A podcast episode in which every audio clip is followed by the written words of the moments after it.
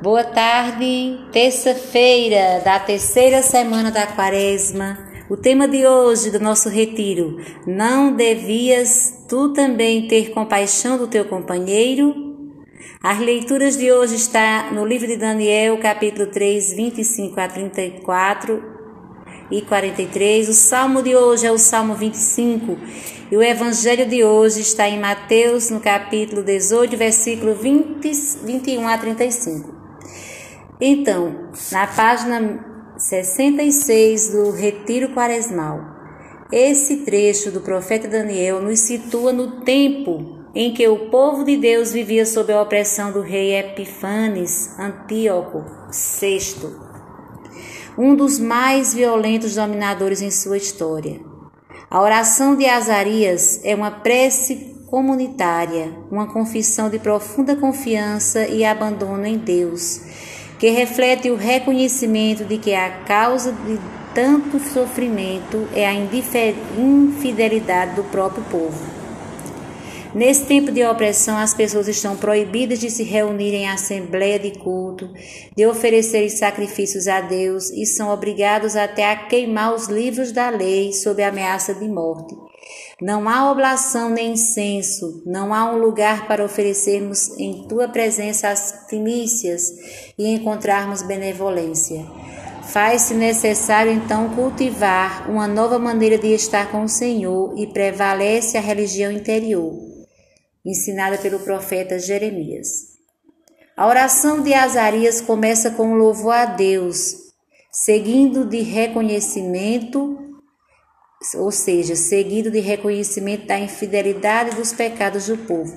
Por isso caíram nas mãos do inimigo, não observaram o que Deus lhe ordenou para seu próprio bem. E expressa a súplica confiante do povo arrependido, da alma contrita e em espírito de humildade. Sejamos acolhidos Dessa maneira, nosso sacrifício em Sua presença acontece no coração contrito e se expressa na atitude de seguir fielmente a Deus até o fim. É tocante a, confi confissão de confiança do povo, de que não será frustrada em sua súplica, ou seja, de que não será frustrado em sua súplica. Esta é a confiança do povo e deve ser a nossa também. No Evangelho, ofensa e dívida são a expressão de situação do pecador diante de Deus. Aqui, Jesus, diante da pergunta de Pedro, apresenta uma situação de extremos. O servo, que não podia pagar sua dívida enorme, recebe a acolhida e o perdão extremo de Deus. Mas ele, diante da pessoa que não podia lhe, lhe pagar, o que é mínimo diante do que lhe foi perdoado, não tem misericórdia. E assim sua relação com Deus se torna impossível. O que está em questão aqui é na súplica confiante, Israel e o servo recebem o dom da misericórdia. Nós também, quando suplicamos de coração contrito, recebemos a misericórdia de Deus e o perdão de nossas dívidas. Mas esse dom recebido nos traz também uma responsabilidade exercer misericórdia para com os irmãos e as irmãs em nosso cotidiano. E se não fazemos, isso significa que quando atingimos o outro com nossa falta de perdão, também atingimos a Deus. A parábola expressa aqui uma solidariedade misteriosa. Deus, que é solidário conosco em nossa miséria. Também é solidário com aquele que pede nossa misericórdia, de tal modo que, se não o perdoamos, a dureza do nosso coração também atinge a Deus.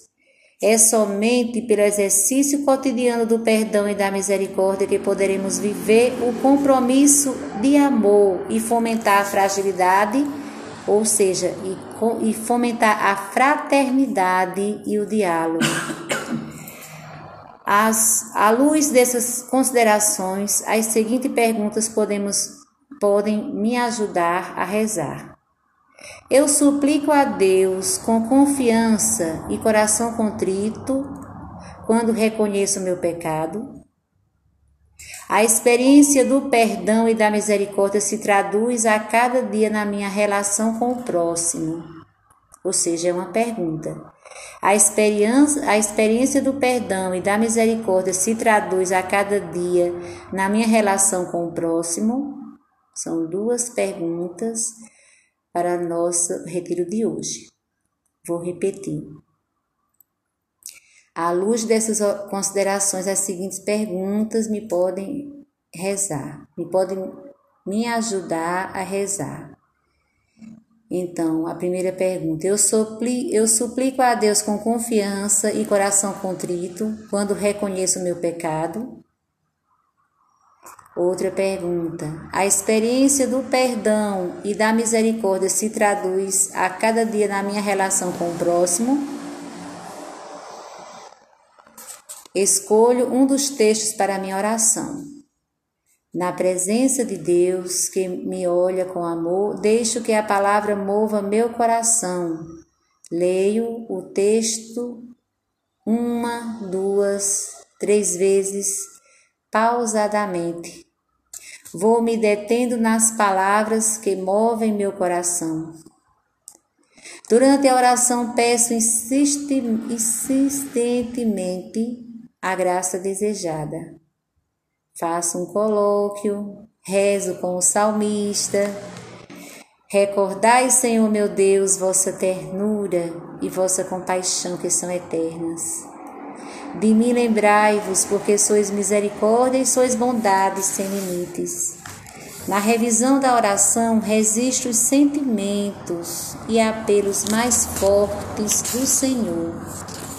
Então, minhas irmãs, meus irmãos, é com esse diálogo com Deus, com esse momento que você tira todos os dias para ler a leitura, escolher uma das leituras e reler e, e saborear cada palavra que Deus traz para você nesse dia.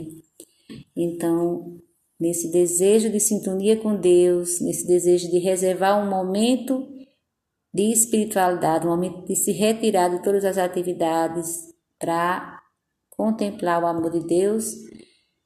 Fiquem na paz de Jesus, no amor de Maria e na luz do Espírito Santo.